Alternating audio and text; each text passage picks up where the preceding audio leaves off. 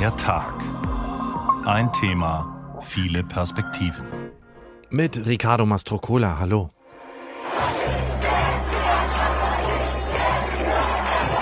Die Menschen, die lassen sich nicht mehr zurückdrängen. Es geht auch nicht mehr um Reformen. Es geht um das große Ganze. Sie rufen auf der Straße Tod der Diktatur. Man merkt, spürt und sieht, dass die Leute mutiger geworden sind, dass es denen einfach reicht. Dass die Leute einfach jede Angst verloren haben und mittlerweile auch auf Sicherheitskräfte, die unverhältnismäßig vorgehen, auch losgehen. Das ist ein Mut der Verzweiflung. Und der Slogan läuft dahin gegen das ganze Regime und für die Abschaffung des Systems Islamische Republik Iran. Stimmen zu den Protesten im Iran. Ja, es geht ums Kopftuch, aber nur auf den ersten Blick. Der simple Akt, das Haar zu zeigen in der Öffentlichkeit, ist im Iran selbstverständlich für Männer.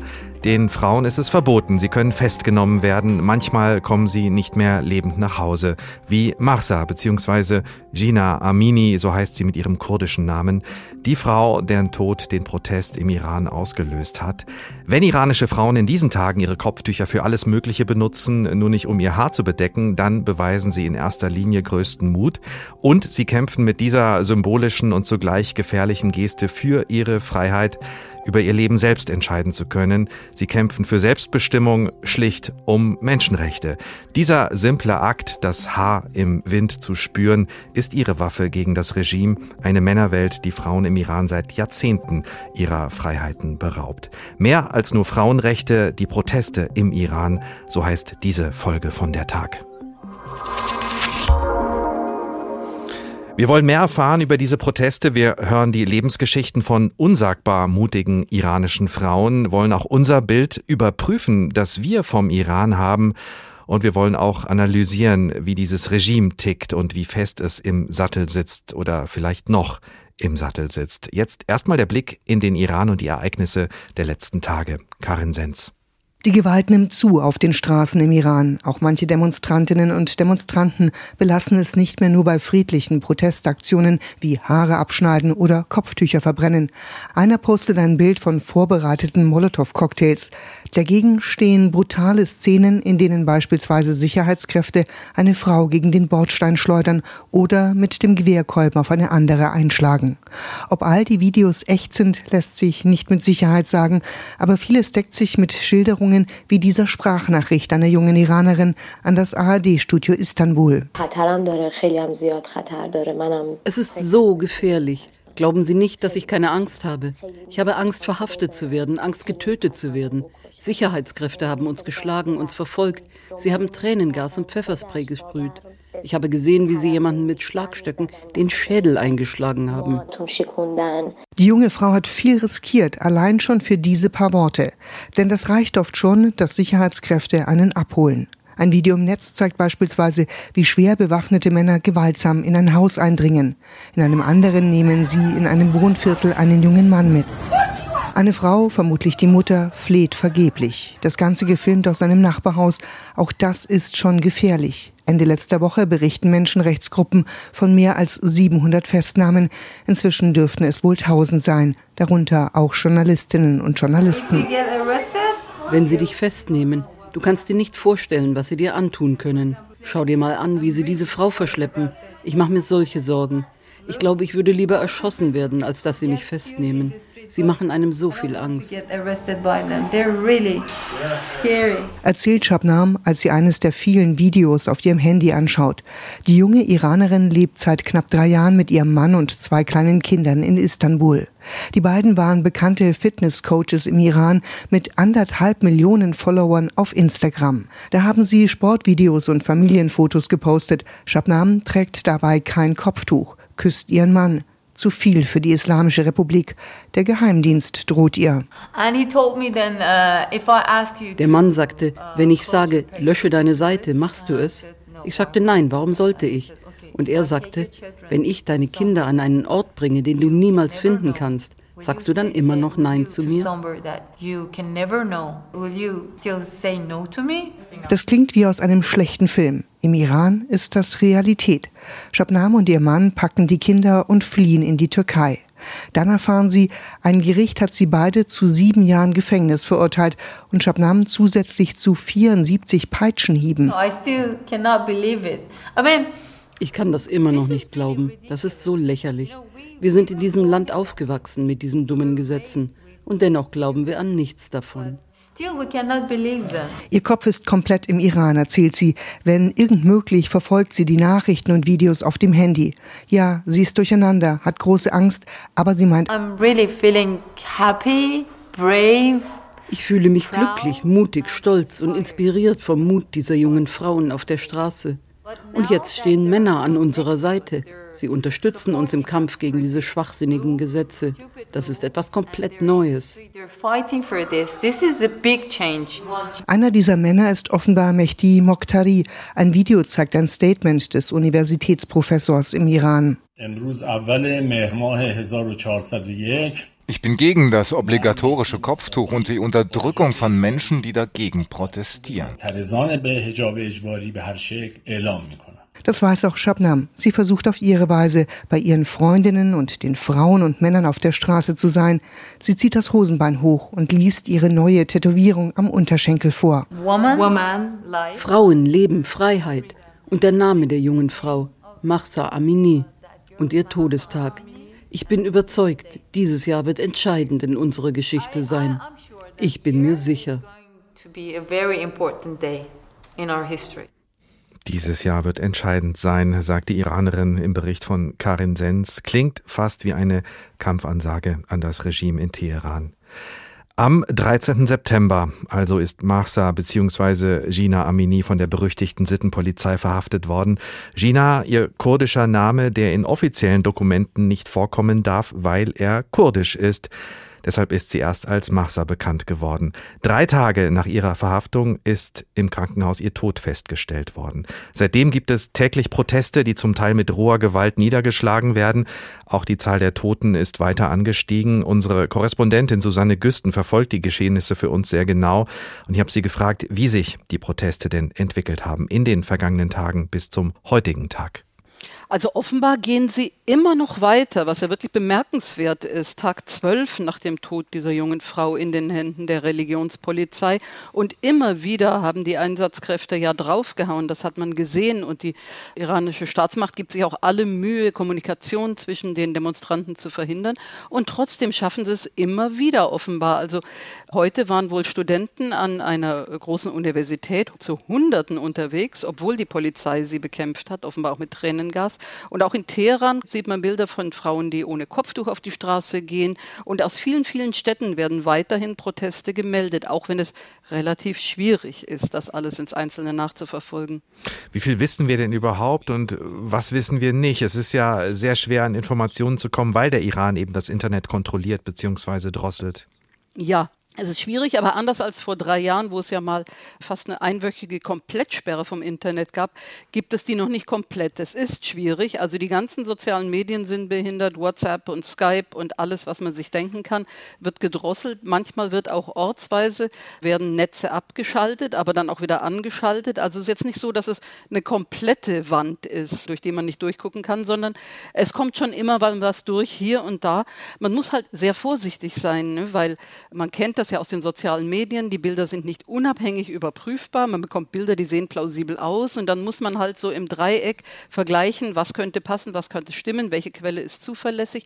Manchmal lassen da die staatlichen Medien selber was raus, indem sie sagen, wir haben in mehreren Städten mit Tränengas äh, sind wir vorgegangen. Ja gut, dann weiß man, das stimmt wohl offenbar, dass da auch Leute waren, denn sonst würden sie ja kein Tränengas schießen. Aber tatsächlich ist es sehr, sehr schwer, an Informationen zu kommen, weil man will ja auch niemanden gefährden, selbst wenn man jemanden dort kennt oder Mitarbeiter hat, die kann man ja nicht einfach anrufen und äh, auf die Straße schicken. Es wird ja auch befürchtet, Frau Güsten, dass die genannten Todesopferzahlen viel höher sein könnten als die offiziell genannten äh, vom Regime, von den Behörden, weil wir nicht alles sehen können. Wie schätzen Sie das ein? Ja, sowas ist natürlich immer zu befürchten, wenn man nicht sehen kann, wenn man nicht reingucken kann. Und es ist auch bekannt, dass Behörden Einsatzkräfte losschicken, Bewaffnete oder mit Tränengras oder mit Schlagstöcken, dass die ihre Zahlen schönrechnen oder beschönigen oder äh, niedriger angeben werden. Insofern gehen Menschenrechtsgruppen wohl zu Recht davon aus, dass die Zahlen höher sein werden. Aber ob es in Größenordnungen höher sein wird, ob es statt ein paar Dutzend, äh, 41 werden das jetzt zugegeben, ob das jetzt 400 oder 4000 sind, das ist unwahrscheinlich, dass es in den Größenordnungen ist, weil die Berichte sind noch nicht rausgekommen, dass es Massaker oder große Schlachten gegeben habe. Es ist tatsächlich vielmehr der Versuch, Demonstrationen, Proteste niederzuschlagen und da wird es wohl mehr Tote gegeben haben, als sie zugeben, aber im Moment kann man noch nicht davon sprechen, dass das gewaltige Zahlen sind.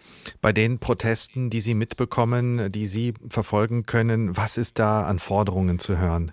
Nun, es ging natürlich los mit dem Tod dieser jungen Frau. Da kamen zwei Sachen zusammen, dass sie einerseits von der verhassten Religionspolizei geschnappt worden ist und in deren Händen gestorben ist. Also da geht es um das Kopftuch zum einen, also dass diesen Kopftuchzwang. Es geht auch darum, dass die Polizei sich jeden greifen kann, also den Eingriff in die individuellen Freiheitsrechte, die Gängelung. Das dritte ist, dass sie war ja Kurdin und die Kurden haben äh, wie in vielen Staaten des Nahen Ostens ein Hühnchen zu rupfen mit dem Staat. Da kamen schon mal drei Sachen zusammen, aber seither seither hat sich das offenbar noch verbreitert an Forderungen. Also da geht es nicht mehr nur um das Kopftuch, es geht nicht mehr nur um die Unterdrückung von Kurden oder um ethnische Minderheitsrechte, sondern die Bewegung wird immer breiter und jeder, also, also viele Gruppen, denen dieses Regime nicht mehr passt, die sich gegen die äh, Einschränkung der individuellen Freiheitsrechte wehren, kommen da zusammen. Das heißt, es ist nicht mehr nur die Kopftuchsache, sondern es geht viel breiter gegen das Regime. Hört man ja jetzt auch viel bei den Parolen, Tod dem Diktator, nieder mit der Diktatur. Literatur. Also das ist schon sehr viel breiter geworden. Also da geht es um eine neue Dimension, eine neue Dynamik äh, dieser Proteste. Bricht da tatsächlich etwas auf, vielleicht auch in Teilen der Eliten, die dem Regime nahestehen eigentlich? Ja, das sieht ansatzweise schon so aus, eben weil die Bewegung so breit geworden ist, weil es nicht mehr nur eine einzelne demografische Gruppe oder ethnische Gruppe ist, die man klein halten kann, weil mit den Frauen auch Männer rausgehen, mit den Kurden auch andere Bevölkerungsgruppen. Und das scheint sich schon langsam auszuwirken. Also Experten sehen durchaus Ansätze von kleinen Rissen im Lager, wo dieses Kopf, der Kopftuchzwang jetzt auch mal diskutiert wird oder zur Debatte gestellt wird oder zumindest gesagt wird. Da muss man mal drüber nachdenken. Also da tun sich kleine Risse auf. Das haben die Demonstranten mit Sicherheit bewirkt. Wie überraschend sind diese Proteste eigentlich über das Land gekommen, die sich am Tod von Massa Amini bzw. Gina Amini entzündet haben? Hat es nicht längst gebrodelt und all das war nur der Auslöser?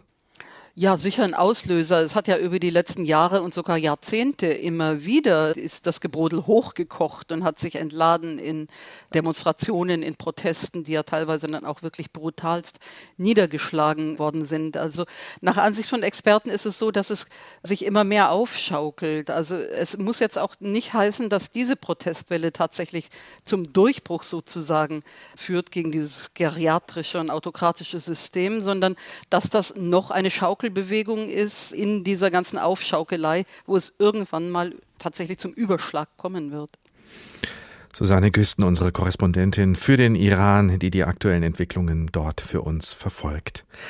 Der Iran, Persien, ein Land mit großer Geschichtsschreibung, ein Land, das bei uns vor allem mit negativen Schlagzeilen auffällt, als Problem für die Region und momentan auch als Unterstützer Russlands. Das Land mit seinen rund 85 Millionen Einwohnerinnen und Einwohnern, etwa so viele wie in Deutschland, hat eine sehr reiche Geschichte vom persischen Königreich bis zur Islamischen Republik. Und um das, was dort gerade passiert, noch besser zu verstehen, bekommen wir jetzt eine kurze Lektion in Geschichte von meiner Kollegin Anne Bayer. Sie fängt an im Jahr 1953, dem Jahr eines Staatsstreichs.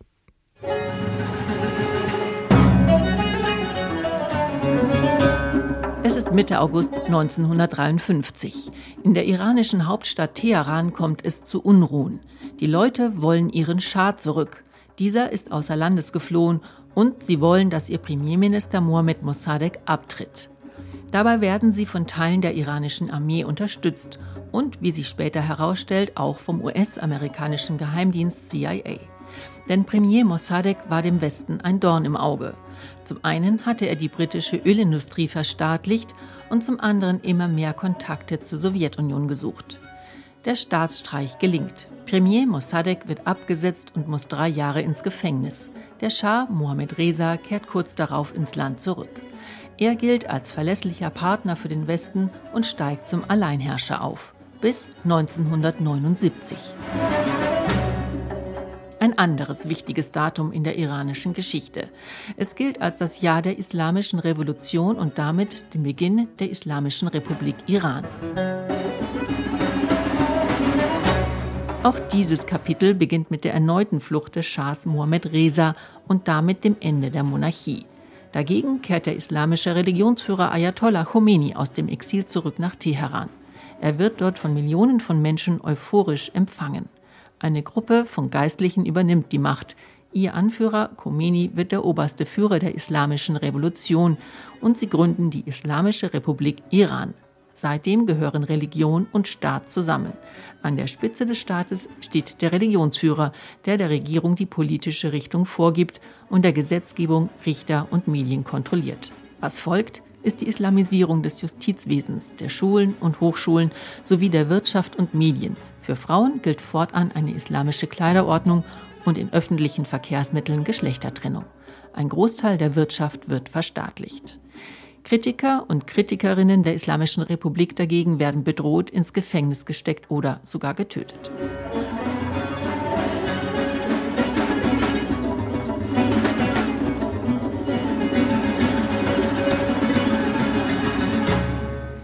Iranische Geschichte, das war Lektion 1 von unserer Politikredakteurin Anne Bayer. Eine zweite kurze Lektion gibt es dann später in der Sendung. Zurück zur Gegenwart, äh, zu den aktuellen Protesten im Iran. Es gibt unzählige Frauen dort und außerhalb des Landes, die seit Jahren für ihre individuellen Freiheiten kämpfen und alles tun, um dem Regime zu widersprechen und zu widerstehen, auch unter höchstem persönlichen Einsatz. Martin Kersten stellt uns eine Journalistin vor, die aus dem Iran fliehen musste, jetzt in den USA lebt und arbeitet und von dort aus weiterkämpft. Wenn Masih Alinejad raus auf die Straße will, braucht sie ihre vier Leibwächter. Auch in New York, ihrer Wahlheimat oder besser ihrem Exil. Wegen ihrer politischen Aktivitäten im Ausland konnte die heute 45-Jährige nicht mehr zurück. Gezwungenermaßen bin ich dem Iran ferngeblieben, ohne von meiner Familie Abschied zu nehmen, ohne dass ich überhaupt den Iran für immer verlassen wollte. Mit ihrer Initiative My Stealthy Freedom, meine heimliche Freiheit, animiert sie Frauen im Iran dazu, ihr Kopftuch für einen Moment abzunehmen obwohl das strafbar ist. Mittlerweile hat das eine große Bewegung ausgelöst.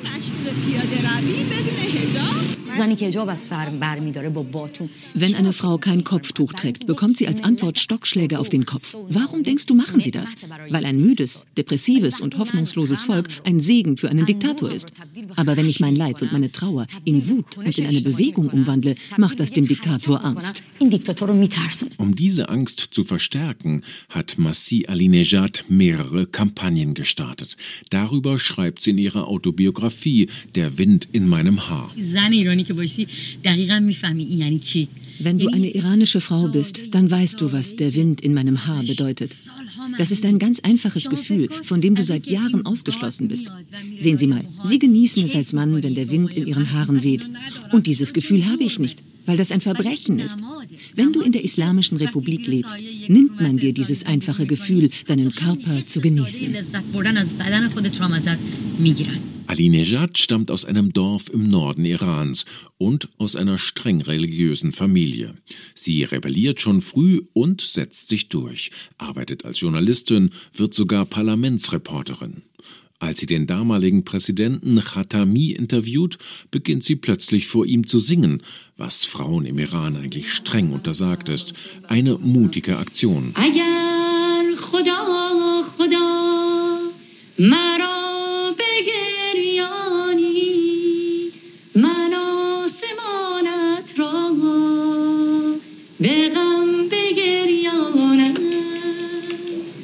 Mittlerweile hat sie Millionen Follower in den sozialen Netzwerken und moderiert bei Voice of America, dem Auslandssender der USA.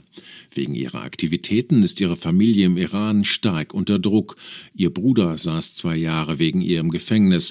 Sie musste den Kontakt zur Familie abbrechen. Der iranische Geheimdienst plante ihre Entführung.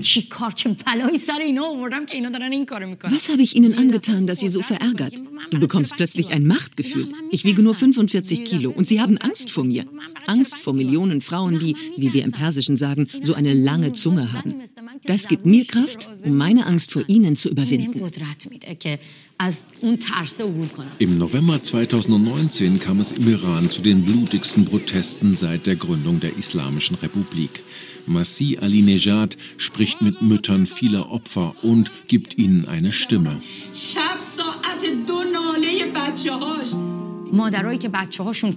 Die Mütter, deren Söhne getötet wurden, haben nur eine einzige Forderung, genau wie ihre Kinder. Wir wollen die Islamische Republik loswerden. Wir möchten diese Regierung nicht, weil das iranische Volk diese Regierung nicht verdient. Und ich bin die Stimme dieser Mütter.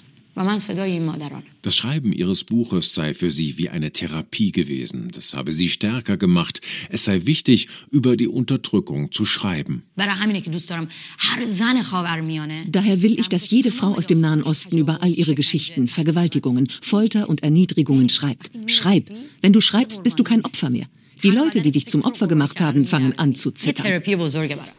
In jedem Fall zeigt das Regime Reaktionen, versucht die Proteste zu ersticken durch rohe Gewalt und Irans Präsident Ibrahim Raisi sagt, die Proteste seien eine Verschwörung gegen das Land von außen gesteuert.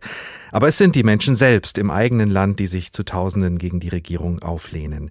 Welche Dimensionen haben die aktuellen Proteste und worum geht's den Demonstrantinnen und auch Demonstranten im Iran? Das ist unsere Tagfrage in dieser Folge. Und die können wir gleich weiter besprechen mit Mina Khani, Iranerin, Publizistin und Feministin. Guten Tag. Schön, guten Sie leben und arbeiten schon lange in Berlin, Frau Hani, aber haben weiterhin enge Kontakte in den Iran. Wie geht das im Moment überhaupt, wenn das Internet kaum funktioniert? Wie kommunizieren Sie mit Freunden und mit Verwandten? Ja, das ist durchaus sehr schwierig geworden, weil es ja auch äh, sehr, also massiv verlangsamt wurde. Äh, viele Freunde, Kontakte, Verwandte versuchen trotzdem durch äh, Proxys äh, uns zu erreichen, aber das dauert ja immer ewig. Deswegen die ganzen Informationslieferungen ähm, verlangsamen sich auch massiv und das ist auch natürlich ein Druck und auch eine Repressionsstrategie, die der Staat gerade ähm, verwendet. Aber nichtsdestotrotz das äh, versuchen ja auch ähm, die Menschen von da aus effektivere äh, Mittel zu finden, um sich auch äh, zu äußern, auch diese ganzen Informationen zu liefern. Also Kontakte sind nicht komplett abgebrochen, aber sie wurden äh, massiv verlangsamt. Was erzählen Ihnen Ihre Freunde und Ihre Bekannten? Sie haben Kontakte in mehrere Regionen des Landes. Ist der Protest wirklich überall? Ja, man kann sagen, dass die Proteste sich wirklich auch landesweit äh, ausgebreitet, also die sind äh, überall fast, aber es ist halt so, dass ähm, zum Beispiel im Nordiran in einige Städte, wo ich auch eigentlich herkomme und viele meiner Kontakte mh, hm, eigentlich auch von da, äh, von dort aus äh, mir berichtet haben, da herrschen zum Beispiel in einige Städte wie Rasht oder Ansali äh, zum Beispiel eine, eine, eine komplette ähm, militärische Ausnahmesituation. Ähm, aber dafür sind zum Beispiel andere Städte jetzt, äh, um, äh, da sind mehr los. Zum Beispiel in Qom ist was losgegangen, in Chabahar. Chabahar liegt im Südiran und äh, eigentlich hört man von Chabahar sehr wenig. Da leben auch zum großen Teil Belutschis, aber wir haben gestern Nacht zum Beispiel davon viel mitbekommen, äh, dass da auch äh, äh, Proteste losgegangen sind. Rom ist zum Beispiel ein, eine sehr religiöse Stadt, ist ja auch eigentlich eine Station für, für ähm, äh, die Mullaschaft im Iran ist auch äh, gestern Nacht da viel los, äh, viel los gewesen und so weiter und so fort. Also man kann sagen, die, die Proteste gehen weiter. Selbst in den besonders religiösen Regionen. Wir haben es anfangs in der Sendung schon gesagt, es geht hier nicht in erster Linie ums Kopftuch, sondern um grundlegende Freiheiten für die Frauen im Iran. Es ist ein vielschichtiger Protest. Frauen, Männer, auch die LGBTQ-Community spielt eine wichtige Rolle, die ja vom Regime verteufelt wird. Es geht um die Kurden, um große Minderheiten. Was lesen Sie aus diesen Protesten? Was ist vor allem neu für Sie an diesen Protesten? Also da sind einige Aspekte, die zusammengekommen sind, vor allem ja auch durch diesen Fall.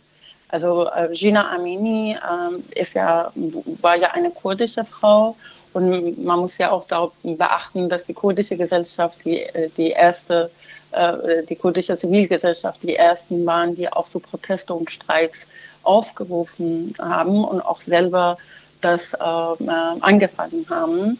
Und auch äh, dieser Fall ist überhaupt so ähm, in der Welt jetzt berühmt, weil die Familie von Gina Amini ähm, äh, viel Informationen geliefert hat, viel widersprochen hat, auch was der Staat gesagt hat, was wir auch in vielen anderen Fällen halt nicht der Fall ist. Und ähm, man sieht ja auch da, dass es halt auch eine Gegenreaktion der Gesellschaft gibt gegen diese Offensive des Staates, gegen Genderminderheiten, ethnische Minderheiten, äh, Frauen und so weiter und so fort. Und diese, diese Fragen kommen langsam irgendwie zusammen. Das ist jetzt das Einmalige bei diesen landesweiten Protesten dieses Mal, dass unterschiedliche soziale Fragen, die immer schon sehr wichtig waren, auch sehr grundsätzlich waren, wie zum Beispiel diese äh, sexuelle Kontrolle der Gesellschaft über diese ähm, Genderspaltung, die ja auch sehr vertieft wurde von dem iranischen Staat. Das ist ja das erste Mal, dass es diese, diese Frage im Zusammenhang mit den äh, Protesten äh, zum Beispiel thematisiert wird auf der Straße von Protestierenden, die gleich auch nieder mit der Diktatur rufen. Das ist ein ganz äh, interessanter äh, Punkt, diese sexuelle Kontrolle. Sie haben gerade von Geschlechterspaltung gesprochen. Wie funktioniert dieses System der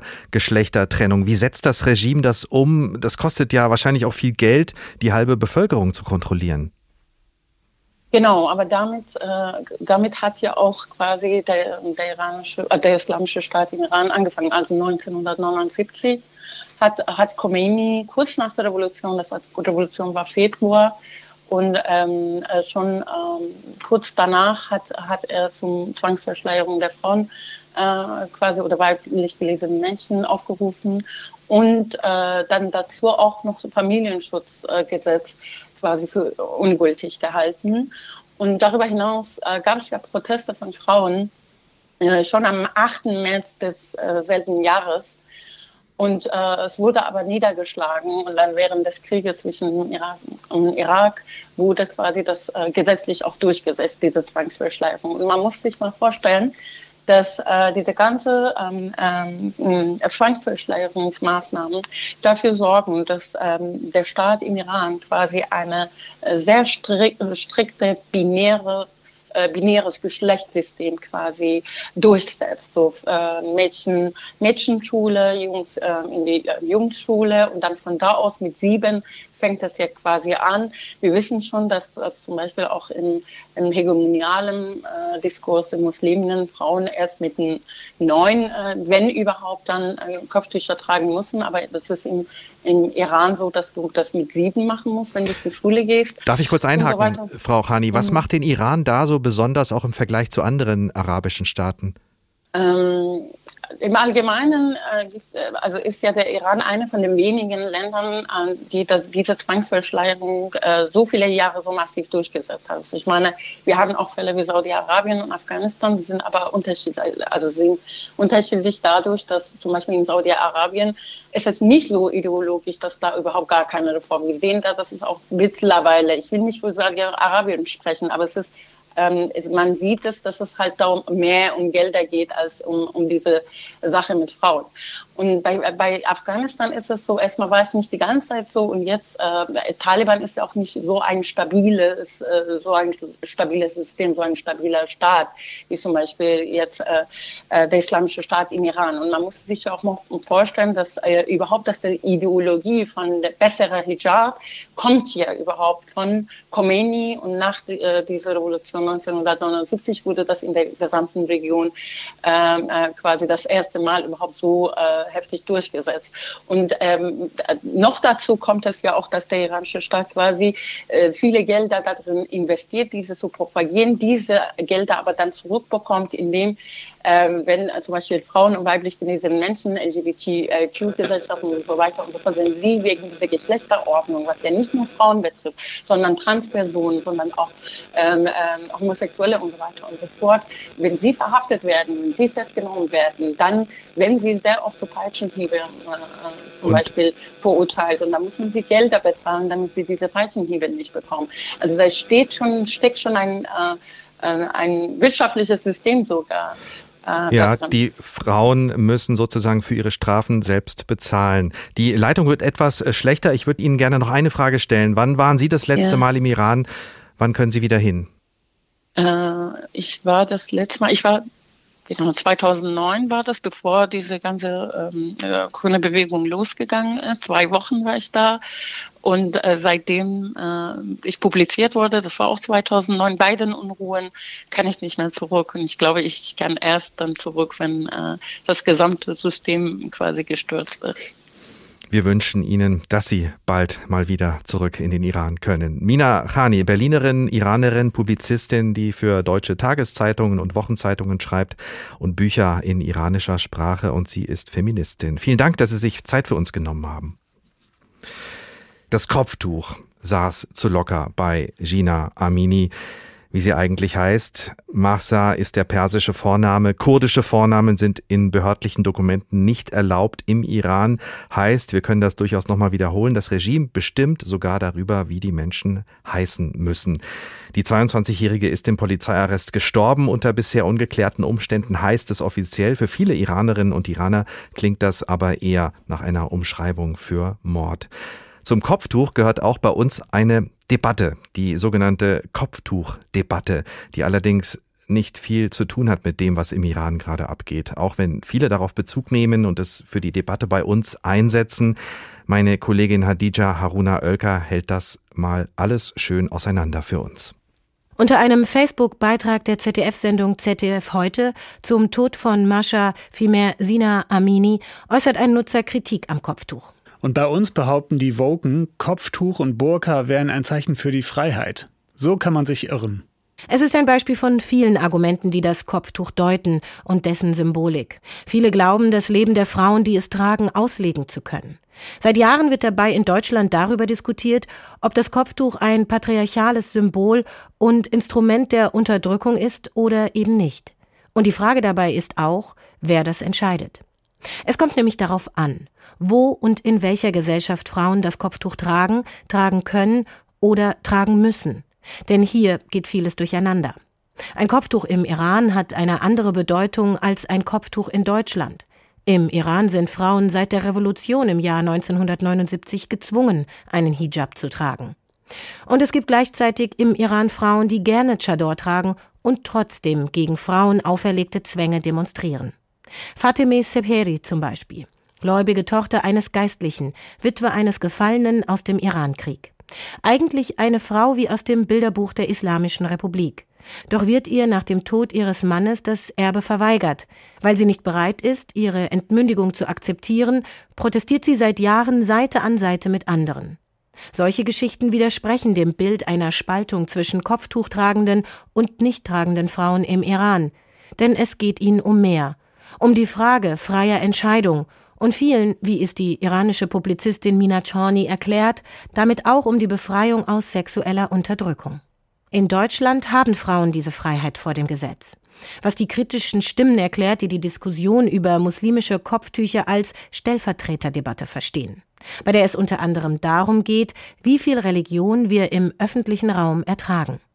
Der sogenannte Kopftuchstreit wiederum beschreibt als markiges Schlagwort die vor allem in Frankreich und Deutschland geführte Debatte, ob der Hijab in Bereichen der Öffentlichkeit wie dem öffentlichen Dienst rechtlich gestattet sein oder untersagt werden soll.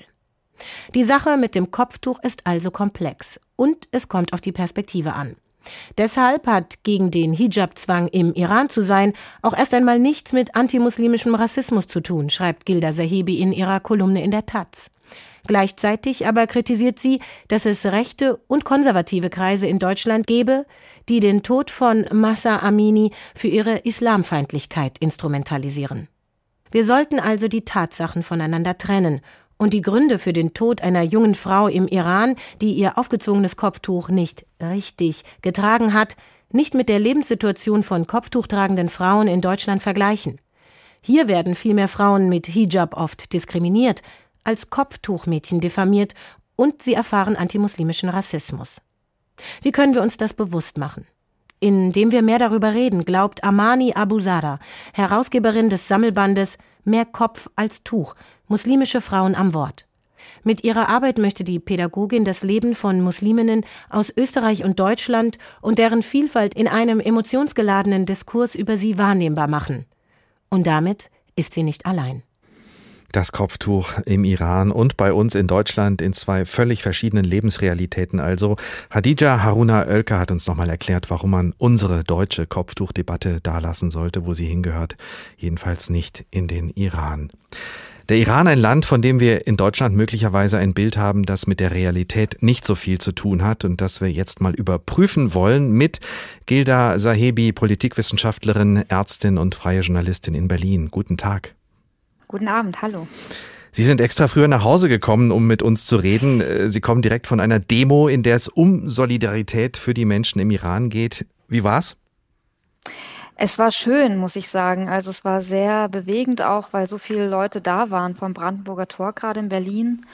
Und zu sehen, dass es doch wirklich viele Menschen bewegt, ähm, was im Iran gerade passiert, das gibt einem schon auch äh, ein gutes Gefühl und auch Hoffnung. Schauen wir auf die Demonstrationen im Iran. In unserer Wahrnehmung sind das die ersten größeren Proteste seit der Grünen Revolution. Das war 2009. Vielleicht erinnern sich einige noch an 2019. Sonst ähm, eigentlich nicht mehr viel. Oder hat der Westen nur nicht richtig hingeschaut?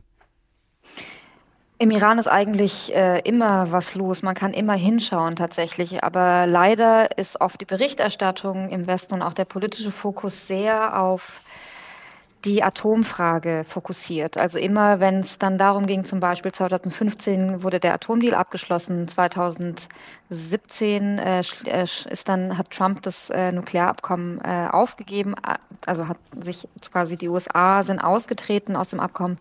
Und immer dann, wenn es darum geht, guckt man in den Iran.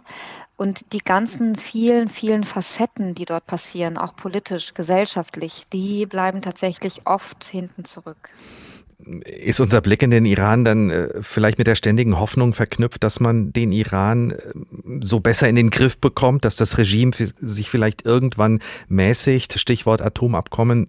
Ist das ein Irrglaube? Ja, absolut. Ähm, das passiert jetzt auch gerade politisch. Also man sieht halt, äh, also es wäre sozusagen dem Westen in Anführungsstrichen, glaube ich, einfach recht, wenn äh, dieses Land mehr oder weniger stillhält. also es ist ja auch außenpolitisch sehr ähm, aggressiv und aktiv, Syrien, Libanon, Irak. Ähm, auch jetzt aktuell äh, werden äh, im Irak Regionen äh, bombardiert. Das Regime ist gerade wirklich ähm, wie ein wildes Tier, das jetzt um sich schlägt, nach außen und nach innen.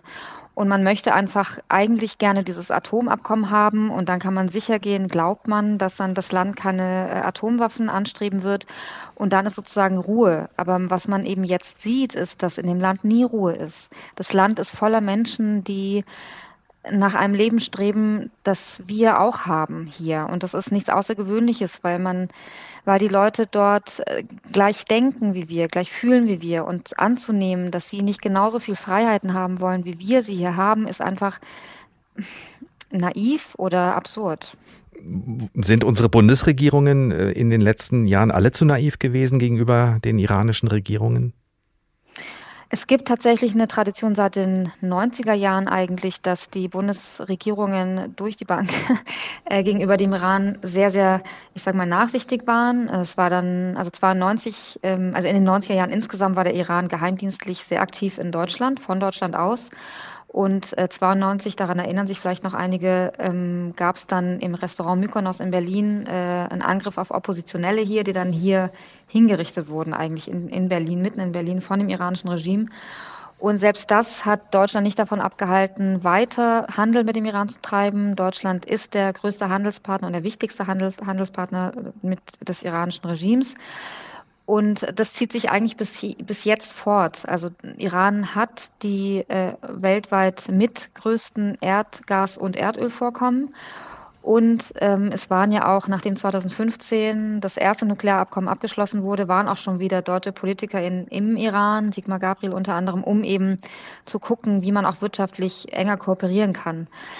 Das heißt, dass diese ganzen anderen Fragen durch die Proteste 2019, äh, 2009 durch, die Grüne Revolution eben 2018, 19 und auch jetzt, zieht sich das eigentlich wie ein roter Faden durch, dass man da immer auf das eine fokussiert ist, also eigentlich auf äh, Ruhe im Karton und Geschäfte machen. Und das Nuklearabkommen ist halt sozusagen das Mittel, das dorthin führen soll. Die Dinge, die dort passieren, verblassen sozusagen vor dem wirtschaftlichen Interesse. In den letzten Tagen ist der Begriff feministische Außenpolitik immer wieder gefallen. Die deutsche Außenministerin Annalena Baerbock trägt den Begriff ja auch vor sich her. Um was geht's da mhm. aus Ihrer Sicht und hilft das im Moment den Menschen im Iran? Ja, das würde ich Sie gerne selber fragen. also ich, ich, also ich weiß es nicht. Ich, ich, äh, ich habe in einem Text, der jetzt morgen erscheint, geschrieben, wenn dieser Fall gerade im Iran kein Fall für die feministische Außenpolitik ist, dann gibt es keine feministische Außenpolitik, weil also die, das ist wirklich der erste explizit feministische Protest im Iran und in der gesamten Region, wo die Leute wirklich, und zwar alle, das wurde ja auch schon gesagt, egal welchen Geschlechts, die kämpfen gerade alle zusammen für die Gleichberechtigung der Geschlechter. Und das ist einfach Feminismus pur. Und man hat von der Außenministerin bisher also ähm, ich, ich kann es gar nicht ausdrücken, wie äh, entsetzt ich immer noch bin, dass da absolut keine klaren Worte kamen. Äh, sie war vier Tage erstmal ganz stumm, da kam gar nichts und dann nach vier Tagen kamen so ein bisschen Allgemeinplätze, dass Frauenrechte wichtig sind. Aber eine offene Kritik am Regime gab es nicht. Das kommt jetzt langsam, dass man irgendwie jetzt über Sanktionen nachdenkt. Das ist jetzt zwei Wochen fast her. Die USA im Gegensatz dazu haben direkt noch am Tag von äh, Gina Aminis Tod äh, das ganz klar verurteilt und haben auch ein paar Tage später die sogenannte Moralpolizei sanktioniert. Und das Problem dabei ist halt, dass das Regime das äh, super genau beobachtet, wie vor allem Deutschland reagiert, weil Deutschland eben so ein wichtiger Handelspartner und auch ein wichtiger, wichtiger Akteur bei dieser ganzen ähm, äh, ähm, Atomabkommen beim JCPOA ist, so, so nennt man den, dieses Abkommen. Und wenn die sehen, dass gerade Deutschland sich absolut zurückhält mit Kritik, das ist einfach, das ist wie ein Freifahrtschein für die. Die wissen einfach, okay, wir können noch ein ganzes Stück weitergehen mit unserer Gewalt und mit Menschenrechtsverletzungen, ohne dass wir jetzt auf viel Kritik stoßen müssen. Und das ist ein Riesenproblem, weil die ja jetzt schon im Iran mit einer Härte zurückschlagen, die, die für uns und die für mich auch unvorstellbar ist. Und ich versuche da tatsächlich auch gar nicht so viel nachzudenken, weil das einfach grauenvoll ist, was da jetzt schon los ist. Gilda Sahebi, Journalistin, Politikwissenschaftlerin, Ärztin aus Berlin. Vielen Dank für Ihre Einblicke ins Land der aktuellen Proteste in den Iran. Und Sie haben uns auch das Stichwort gegeben. Wir bleiben nochmal bei der Geschichte, hören Lektion 2 von meiner Kollegin Anne Bayer aus der Politikredaktion, die sich nochmal genauer angeschaut hat, wie das eigentlich genau war mit dem Atomabkommen. Das Atomabkommen. Schon seit 1959 betreibt der Iran ein Atomprogramm, offiziell zur Herstellung von Strom. Doch vor allem die westlichen Länder, allen voran die USA, trauen der iranischen Regierung nicht und verdächtigen das Land, Atomwaffen zu entwickeln. Die Angst vor einer Atombombe in iranischer Hand lässt die USA, Frankreich, Großbritannien, Deutschland, Russland und China mit dem Iran 2013 an den Verhandlungstisch zusammenkommen. Es wird über einen Stopp des Atomprogramms verhandelt, bis es 2015 zu dem sogenannten Atomabkommen kommt. Der Westen lockert daraufhin schrittweise seine Sanktionen, der Iran macht Zusagen, das Atomprogramm zu stoppen. Doch als Donald Trump Präsident der USA wird, macht er seine Androhungen wahr, er kündigt das Abkommen und verhängt neue Sanktionen gegen den Iran. Daraufhin will sich der Iran auch nicht mehr an die Regeln des Abkommens halten. Der Konflikt spitzt sich erneut zu. Seit diesem Sommer sollen die Gespräche jedoch wieder aufgenommen werden. Es kann allerdings noch dauern, denn sowohl die USA als auch der Iran sagen, die jeweils andere Seite sei zuerst am Zug. Das Atomabkommen liegt also auf Eis. Es wird aber ein neuer Versuch unternommen. Wir schauen uns mal die aktuelle außenpolitische Lage des Landes genauer an. Da hat der Iran nicht so viele mächtige Freunde, aber mit Russland hat der Iran eines auf jeden Fall gemeinsam. Beide Länder müssen mit Sanktionen leben und das schweißt zusammen. Karin Sens. Der russische Rubel ist im Iran angekommen. Ganz offiziell wurde das Symbol des Rubel jetzt auf dem iranischen Währungsmarkt enthüllt. Aber eigentlich will das kaum einer, also den Dollar durch die russische Währung ersetzen. Das Vertrauen hält sich in Grenzen, die Begeisterung sowieso. Der Rubel steht fast stellvertretend für die Beziehungen Iran-Russland. Die Devise ist näher zusammenrücken, wohl oder übel. Bei der Währung versucht man ein neues internationales Zahlungssystem aufzubauen, bei den Beziehungen eine neue antiwestliche Allianz zu schmieden. US-Präsident Biden besucht bei seiner Nahostreise Israel und Saudi-Arabien, den Erzfeind und den großen Konkurrenten Irans. Putins Teheran-Reise fungiert als Gegenstück. Das wirkt schon fast trotzig, auch weil die neue Nähe der beiden Länder wenig mit Freundschaft zu tun hat, sondern mehr mit Pragmatismus ohne großes gegenseitiges Vertrauen. Dafür haben sie zu viel gemeinsame schwierige Geschichte. Es hilft alles nichts. Jetzt müssen die beiden aus ihrer Sicht miteinander. Und der Westen hat paradoxerweise dazu beigetragen, denn seine Sanktionen gegen Russland und den Iran schweißen die beiden zusammen. Für Russland ist es eine relativ neue Erfahrung. Die Sanktionen sind die Strafe für den Einmarsch in die Ukraine im Februar. Der Iran lebt dagegen schon seit Jahrzehnten mit den Sanktionen. Er hat allerdings darauf gehofft, dass mit dem internationalen Atomabkommen von 2015 doch mal Schluss sein könnte. Im Gegenteil, als Trump 2018 aussteigt, hagelt es noch mehr Sanktionen. Angeblich blockiert Russland Irans Weg zurück zum Abkommen, gemäß dem Motto lieber einen Leidensgenossen als einen Nachfolger, einen, der in die Lücke springen könnte bei Öl- und Gaslieferungen auf dem Weltmarkt. Putin kann sich bei seinem Besuch in Teheran anschauen, wie Handel trotz westlicher Sanktionen funktioniert. Teheran hat ausreichend Erfahrung. Ein iranischer Journalist schreibt gleich, nachdem der Westen Sanktionen gegen Russland wegen des Angriffs auf die Ukraine verhängt, ihr könnt euch Tipps bei uns holen, wie man sie umgeht.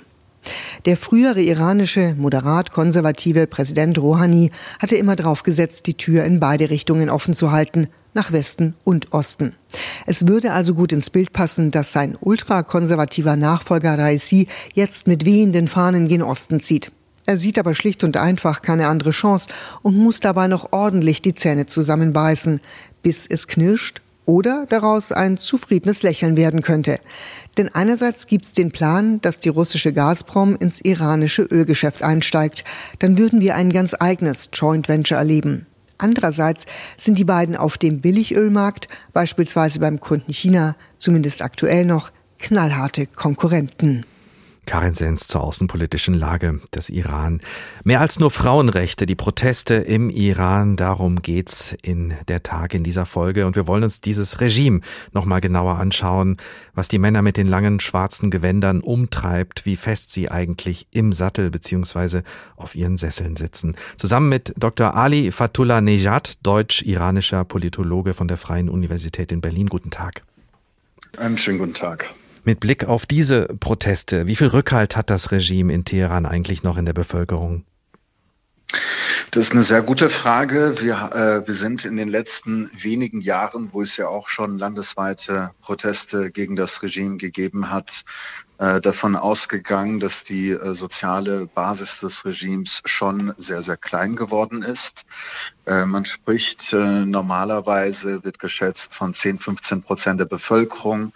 Äh, diese umfassen sowohl jene, die äh, für das Regime arbeiten, als auch äh, die ideologisch committed sind, die ideologisch hinter dem Regime, hinter der Ideologie stehen, aber auch jene, die opportunistisch ähm, von diesem Regime politökonomisch profitieren.